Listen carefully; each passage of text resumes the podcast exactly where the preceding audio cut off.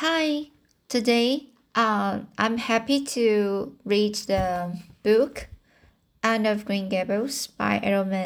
M. Montgomery. So here, uh, we will, I will read chapter 9. Mrs. Rachel Lynde is probably horrified. So, uh, let's get started for this chapter. Anne had been a fortnight at Green Gables before Mrs. Lynde arrived to inspect her. Mrs. Rachel, to do her justice, was not to blame for this. A severe and unreasonable attack of grief, of grief, grief. So I'm not sure this word is uh, of grippy uh, had confined that good lady to her house ever since the the occasion occasion of her last visit to Green Gables.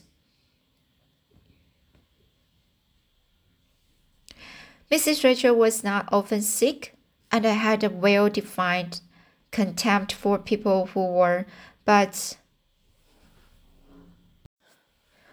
but gripe so this word should be grip. She asserted was like no other illness on earth and could only be interest, uh, inter, interpreted, inter, interpret, so interpreted as one of the special uh, visit, visitations of providence. As soon as her doctor allowed her to put her foot out of doors, she hurried up to Green Gables, bursting with curiosity to see Matthews and Marilla's orphan. Concerning one, all sorts of stories and the, and the suppositions had gone abroad in Emily, and had made good use of every waking moment of that fortnight Already she was acquainted with every tree and shrub about the place. She had discovered that a lane opened out below the apple orchard and ran up through a belt of woodland, and she had explored it to its farthest end in all its delicious vagaries of brook and bridge. Fir coppices and the wild cherry arch, corners thick with fern, and the branching, branching byways of maple and mountain ash. She had made friends with the spring down in the hollow. That's wonderful deep, clear, ice, icy cold spring. It was set about with smooth red, red uh, sandstones and rimmed in by great palm-like clumps of water fern, and beyond it was a log bridge over a brook. They bridge that Anne's dancing feet.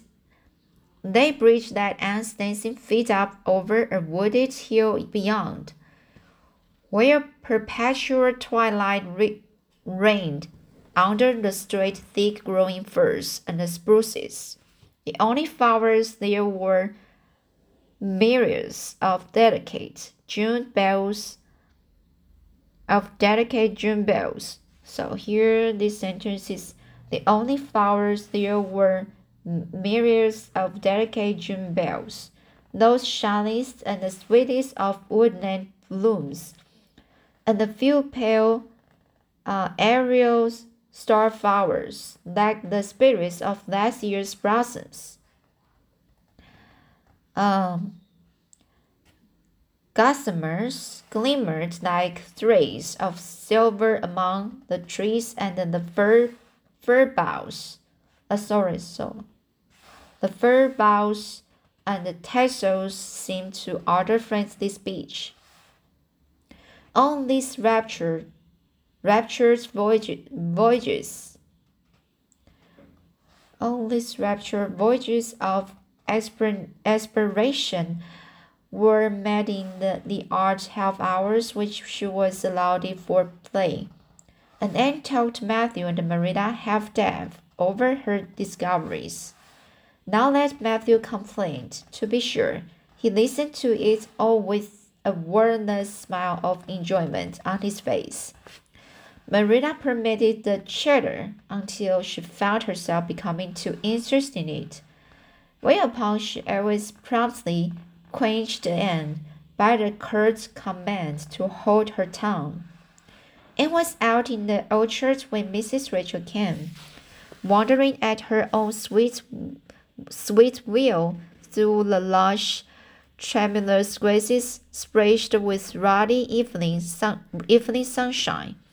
So that good lady had an excellent chance to tell her illness fully over describing every ache and the pulse beat with such evident enjoyment that Marilla thought even, even grief, grief must bring its compensations. When details were exhausted, Mrs. Rachel introduced the real reason of her call. I've been hearing some surprising things about you and Matthew. I don't suppose you are on any more surprised than I am myself. Said Marilla. I'm getting over my surprise now. It was too bad there was there was such a mistake, said Mrs. Rachel sympathetically. Couldn't you have sent her back? I suppose we could, but we decided not to. Matthew took a fancy to her, and I must say I like her myself although I admit she, she has her faults. The house seems a different place already. She's a real bright little thing. The house seems a little bright, a different place already. She's a real bright little thing. Marilla said more than she had intended to say when she began, for she read disapproval in Mrs. Rachel's expression. It's a great responsibility you've taken on yourself, said that lady gloomily, especially when you've never had any experience, experience with children. You don't know much about her or her real disposition, I suppose, and there's no guessing how a child like that will turn out. But I don't want to discourage you, I'm sure, Marilla. I'm not feeling discouraged, was, was Marilla's dry response. When I make up my mind to do a thing, it stays made up. I suppose you'd like to see Anne. I will call her in. Anne came running in presently, her face sparkling with the delight of her orchard longings, but abashed at finding herself in the unexpected presence of a stranger. She held it confusedly inside the door. She certainly was an odd looking little creature in the short, tight, wincey dress she had worn from the asylum, below which her thin legs seemed ungra- ungracefully long. Her freckles were more numerous and obtrusive than ever. The wind had ruffled her headless hair into over brilliant disorder it had never looked redder than at that moment. Well, they did, didn't pick you up. Uh, sorry, so well, they didn't pick you for your looks. Your looks. That's sure and certain. Was Mrs. Rachel Lynde's um, emphatic, emphatic comment. Mrs. Rachel was one of those delightful and popular people who pride themselves on speaking their mind without fear or favor. She's terrible skinny and homely, Marilla. Come here, child, and let me have a look at you. Loaf of heart. Did anyone ever see such freckles? And hair as red as carrots? Come here, child, I say. Anne came there, but not exactly as Mrs. Rachel expected. With one bound, she crossed the kitchen floor and stood before Mrs. Rachel, her face scarlet with anger, her lips quivering, and her whole slender, whole slender form trembling from head to foot. I hate you, she cried in shocked voice, stamping her foot on the floor. I hate you. I hate you! I hate you! a louder stamp with each assertion of hatred. How dare you call me skinny and ugly? How dare you say I'm frail and red-headed? You are lewd, implied, implied, unfitting woman. And exclaimed Marilla in cons consternation. And exclaimed Marilla in consternation. But Anne continued to face Miss, Mrs. Rachel undauntedly. Head up, eyes blazing, hands clenched, passionate indignation exhaling from her like an atmosphere. How dare you say such thing about me? she repeated um, vehemently. How would you like to have such things said about you? How would you like to be told that you are fat and clumsy and probably hadn't a spark of imagination in you? I don't care if I do hurt your feelings by saying so. Have I hurt them? You have hurt mine worse than they were ever hurt before, even by Mrs. Thomas's intoxicated husband, and I will never forgive you for it. Never, never. Stamp, stamp. Did anybody ever see such a temper? exclaimed the horrified Mrs. Rachel. And go to your room and stay there until I come up, said Marilla, recovering her powers of speech with difficulty.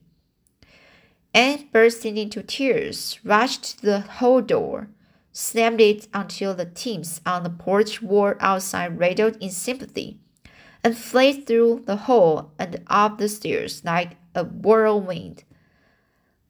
A subdued slam above told that the door of the east gable had been shut with equal uh, equal vehemence. Well, I don't envy you. Your job bringing that up. Marilla, said Mrs. Rachel with unspeakable solemnity. Solemnity. Solemnity. Unspeakable solemnity. Marilla opened her lips to say she knew not what of apology or deprecation what she did, what she did say was surprise, was a surprise to herself then and ever afterwards. You shouldn't have treated her about her looks, Rachel. Marilla Cuthbert, you don't mean to say that you are unholding her in such a terrible display of temper as we were just seeing? demanded Mrs. Rachel indignantly. No, said Marilla slowly. I'm not trying to excuse her. She's been very naughty and uh, sorry, she's been very naughty and I will have to give her a talking to about it. But we must make allowances for her. She's never been told what is right. If you were too hard on her, Rachel. Marilla could not help taking taking on that last sentence. Although she was again she was again surprised at herself for doing it. Mrs. Rachel got up with an air of offended dignity. Well, I see that I will have to be very careful what I say after this, Marilla, since the fine feelings of offense, brought from goodness knows where, have to be considered before anything else. Oh no, I'm not vexed. Don't worry yourself. I'm too sorry for you to leave any room for anger in my mind. You will have your own troubles with that child, but if you will take my advice, which, which I suppose you won't do, although I've brought up ten children, and Barry too, you will do that talking too you mentioned with a fair sized bird switch. I should think that would be the most effective language for that kind of a child. Her temper matches her hair, hair, I guess. Well, good evening, Marilla. I hope you will come down to see me often as usual. But you can't expect me to visit here again in a hurry. If I am liable to be thrown up and insulted in such a fashion, it's something new in my experiences. In my experience. in my experience. Whereat Mrs. Rachel swept out and away. If a fat woman who always waddled could be said to sweep away, and Marilla with a very solemn face betook herself to the east gable. On the way upstairs, she pondered uneasily as to what she ought to do. She felt no little dismay over the scene that had just been enacted. How unfortunate that Anne should have displayed such temper before Mrs. Rachel Lynde, of all people. Then Marilla suddenly became aware of an uncomfortable and rebuking consciousness, consciousness, consciousness that she felt more humiliation over this than sorrow over the discovery of such a serious defect in Anne's disposition. And how was she to punish her? The amiable suggestion of the birch switch, to the efficiency, efficiency of which all of Mrs. Rachel's own children could have, have borne smarting testimony, did not appeal to Marilla. She did not believe she could whip a child. No, some other method of punishment must be found to bring Anne to a proper realization of the of the enormity of her offense. Marilla found Anne face downward on her bed, crying bitterly, quite obliv oblivious, obliv oblivious of muddy boots on the clean counterpane. And she said not ungently. No answer and with greater severity get off that bed this minute and listen to what I have to say to you. Anne squirmed off the bed and sat rigidly on the chair beside it. Her face swollen and the tears stand and her eyes fixed stubbornly on the floor. This is nice way for you to behave, Anne. Aren't you ashamed of yourself? She hadn't any right to call me ugly and red-headed, retorted Anne, evasive and de defiant.